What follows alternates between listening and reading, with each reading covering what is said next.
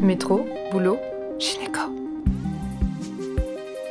Le micro des gynécos, les podcasts de la GOF. Bonjour à tous et bienvenue sur la chaîne podcast de la GOF, le micro des gynécos. Lors du congrès Infogine à Pau, Léa a rencontré le docteur Benjamin Fedida, radiologue spécialisé en imagerie gynécologique à la fois en scénologie et en pelvis, exerçant à Saint-Quentin-en-Yvelines au centre médical des Pyramides à Maurepas. Il nous livre quelques clés pour repérer quand l'ovaire devient suspect en échographie. Bonjour docteur Fedida, aujourd'hui on se rencontre pour parler euh, des ovaires et particulièrement euh, des ovaires euh, suspects. Est-ce que vous pouvez nous rappeler quand on tombe sur un ovaire qui nous paraît suspect, à quel moment il est opportun de réaliser une IRM donc euh, bonjour à tous.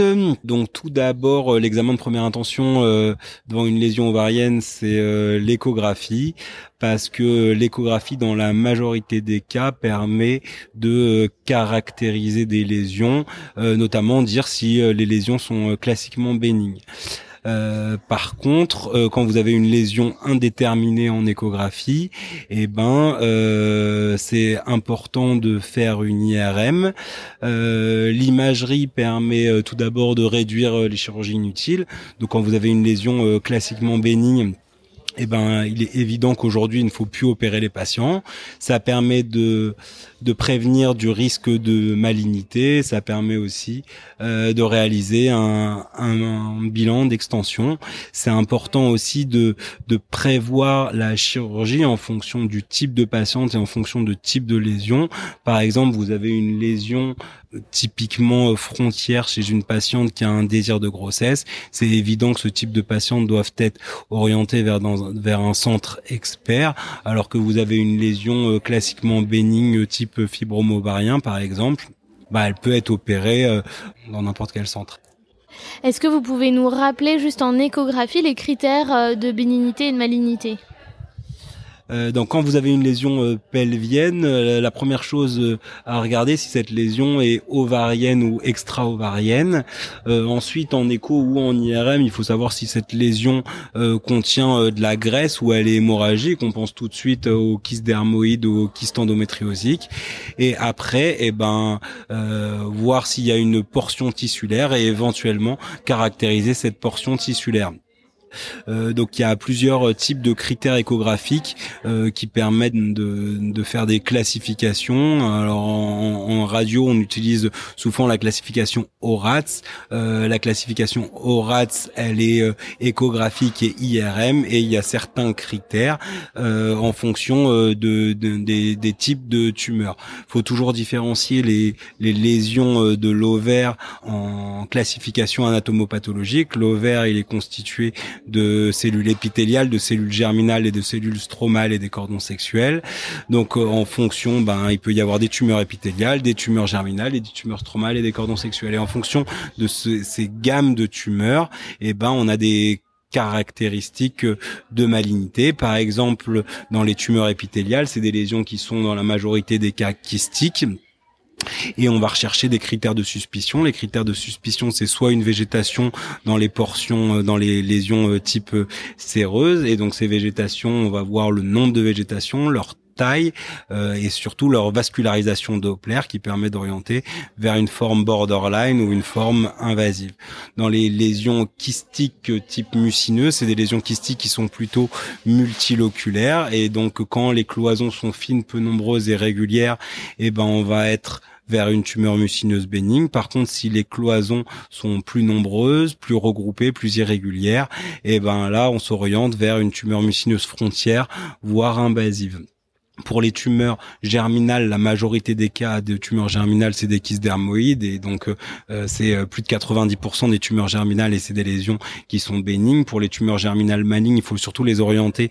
Euh, on est on est souvent orienté chez des chez des patientes qui sont jeunes avec des grosses lésions et puis les tumeurs stromales et des cordons sexuels, ce type de tumeurs, bah, c'est des tumeurs qui peuvent être soit solides, soit solides et kystiques et donc bah ça va être des tumeurs qui sont plus ou moins vascularisées mais là vraiment, euh, il va falloir passer à l'IRM pour mieux apprécier ces lésions. Et justement, qu'est-ce que euh, l'IRM peut nous apporter face à ce genre de lésions? Euh, donc l'IRM euh, est euh, l'examen de référence quand on a une lésion qui est indéterminée en échographie pour pouvoir avoir une caractérisation tissulaire précise. Donc euh, toujours pareil devant une masse ovarienne, eh ben euh, déjà la première question à se poser c'est est-ce qu'elle est bien ovarienne? La deuxième question c'est toujours pareil est-ce qu'elle est graisseuse ou hémorragique pour un dermoïde ou un endométriome? Après eh ben on va voir s'il y a du tissu et enfin quand on a du tissu on va essayer de caractériser ce tissu. Comment on caractérise ce tissu ben, Par différentes séquences qui sont à la fois morphologiques et fonctionnelles. Les séquences morphologiques, c'est l'appréciation du signal en T2 notamment, et euh, l'appréciation fonctionnelle, c'est les séquences de diffusion et de perfusion. Euh, donc, en effet, quand on a du tissu, quand on a une lésion, ce tissu est en hyposignal T2, en hyposignal diffusion, c'est très en faveur de la bénignité. Euh, d'ailleurs, c'est ORATS 2, on y reviendra sur la classification ORATS.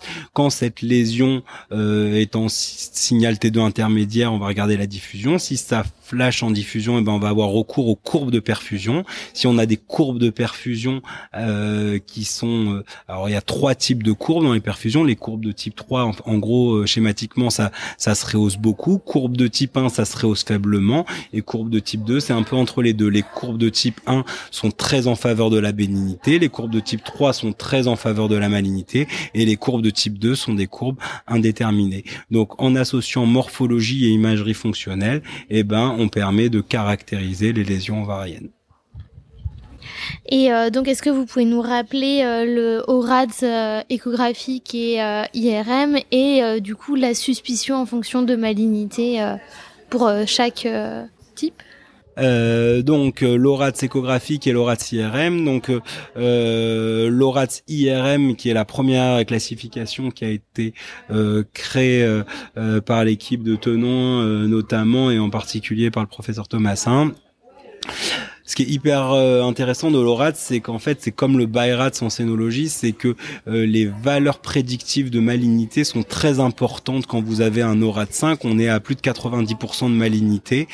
Euh, à contrario, quand vous avez un ORATS 2, vous êtes à quasiment à moins d'un pour cent de malignité et un ORATS 3, vous êtes à environ 5% de malignité. Donc on se rapproche des scores BIRATS. Donc en utilisant cette classification, eh ben vous êtes très suggestif. Vous avez une lésion qui est très suggestive de malignité ou au contraire très suggestive de euh, bénignité. En échographie, bah, c'est des critères qui sont un petit peu plus compliqués parce qu'il y a beaucoup plus de, de critères qui rentrent en compte. Et puis finalement, le problème aujourd'hui de l'ORAT échographique qui est une nouvelle classification, c'est quand vous avez un ORAT 5, et ben vous avez 50% de lésions qui sont malignes seulement. Donc ça veut dire que en ayant des critères de malignité échographique, on n'arrive qu'à 1 sur 2 cancers entre guillemets.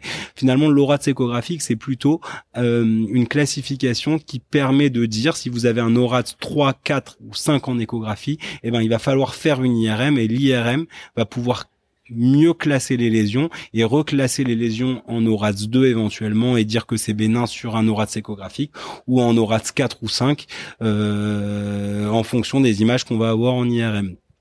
Donc ce que je disais dans les critères euh, de bénignité ou de malignité, euh, finalement ce qu'il faut retenir c'est que vous avez euh, un aura de sein, c'est une lésion complètement bénigne, un corps jaune, un follicule, etc. Un, corps, un aura 2 c'est les lésions bénignes, l'endométriome, le, le kyste liquidien qui peut correspondre à un citadium séreux, le dermoïde, ou bien quand vous avez du tissu, quand votre tissu est en hyposignal T2 et en hyposignal diffusion, et eh ben dans ce cas-là, vous pouvez dire que la lésion est complètement bénigne, elle est ORAS 2.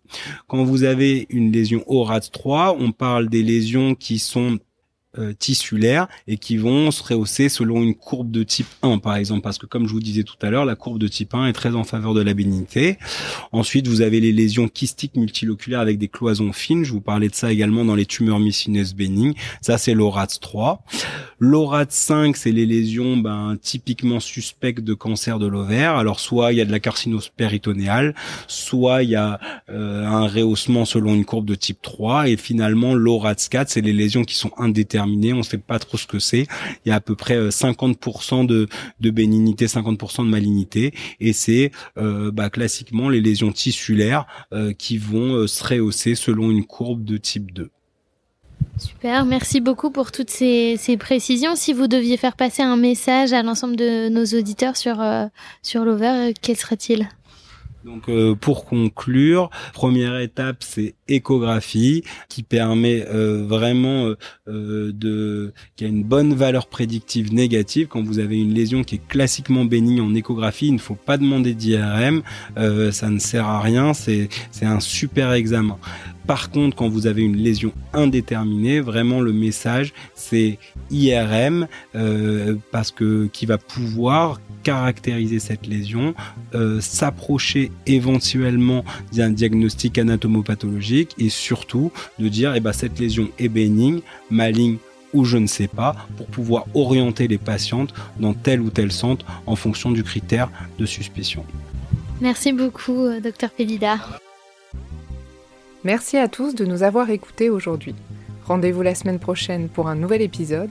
Vous retrouverez toutes les ressources et références de ce podcast dans la description et surtout, n'hésitez pas à vous abonner à la chaîne, à lui accorder 5 étoiles, voire même à en parler autour de vous. Métro, boulot, gynéco.